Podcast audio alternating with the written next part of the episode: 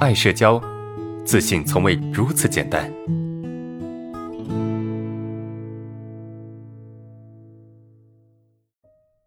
第一个问题是什么？来看一下。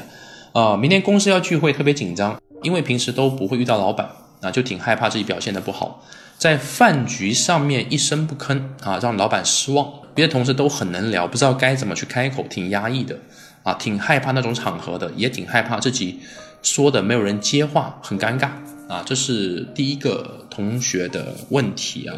那这种情况该怎么办呢？首先第一个啊，呃，你到这个场合的时候。你不用那么害怕，其实没有那么多人会去关注你的，你知道吗？你只是这个环境、这个场合里面的一个人，懂吗？你只是这个环境、这个场合里面一个人，你你不是，呃，怎么说呢？你没那么重要，懂吗？你不是领导，你不是那个最瞩目那个人，你只是其中的一份子，所以真的没有那么多人会去关注你到底表现的好与不好，到底有没有跟别人说话。绝大部分人更关注的永远是自己，对吧？这什么叫焦点效应？有个心理学效应叫什么叫焦点效应？那焦点效应在说什么呢？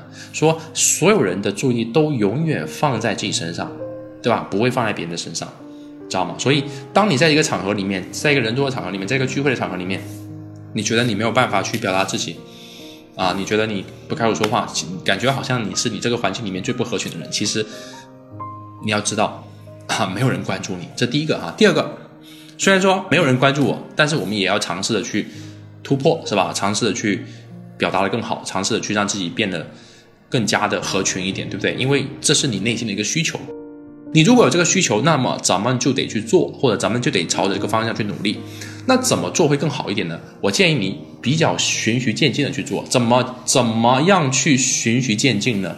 去找那些你平时相对来说。比较会说话，或者是你觉得比较好说话那些人，对吧？去找到那些人，去跟他们聊天。你在聊天过程中呢，去破冰，去打开你的状态，你懂吗？就去找那些相对来说比较好说话、好聊天的人去聊天，去慢慢找到那种你愿意聊天、你敢聊天的感觉。啊，这个状态是可以慢慢打开的，好吧？就我们不可能说通过这次的自我突破，我们就走出社恐了，你就变得很自信了，不一定，很难。很难啊，不可能。我们说不可能哈，但是呢，你可以通过这个环境，至少让自己在这个聚会的这个环境里面，这个晚上，那么来让自己变得更自信。就是这这一个区块时间里面，比如说你的聚餐是晚上七点到晚到晚上九点，对吧？那这两个小时你要表现的相对自信，其实是可以的，可以通过刻意的练习去达到的。那就是要从先找那些相对好说话的人去聊天。那有同学问说：“哎，该怎么找话题呢？就当你去想跟这些人聊天的时候，你该怎么找话题呢？就你们你看到什么，你就可以说什么。比如说你们在吃饭，对吧？你跟同事们在 聚餐，肯定是要吃饭嘛，啊，要么要唱歌嘛，是吧？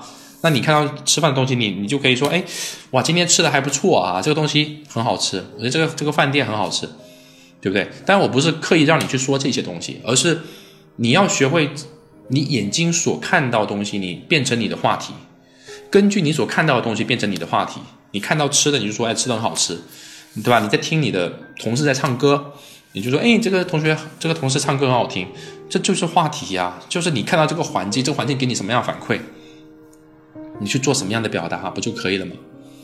对不对？这个不就是话题吗？OK，好，所以这个，然后他还有问，就是他很害怕去接话，很害怕自己说的话没话没人接话。同学们，你们有没有这个问题？就是。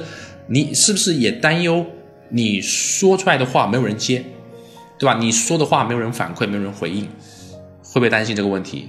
我们在短视频上面其实有说过这个话题，对不对？当你去说一句话的时候，其实没人接的概率是其实是有的，对吧？并可能并不可能说我们说的每一句话都会被别人去接到，不可能的，懂吗？为什么呀？因为第一个，别人不是把所有注意都用在你身上；第二个，这个环境是有一些嘈杂的声音的，对不对？第二、第三个，这有其他人啊，对吧？你也难保证说你说的声音足够的大，能够说得清楚吧？所以没有人接话，这是可能，这是这是可能会有的。但我觉得这个问题不重要啊，对吧？有没有人说话，他有没有人接话，他重要吗？他不重要啊，反正我把该说的说了，不就可以了吗？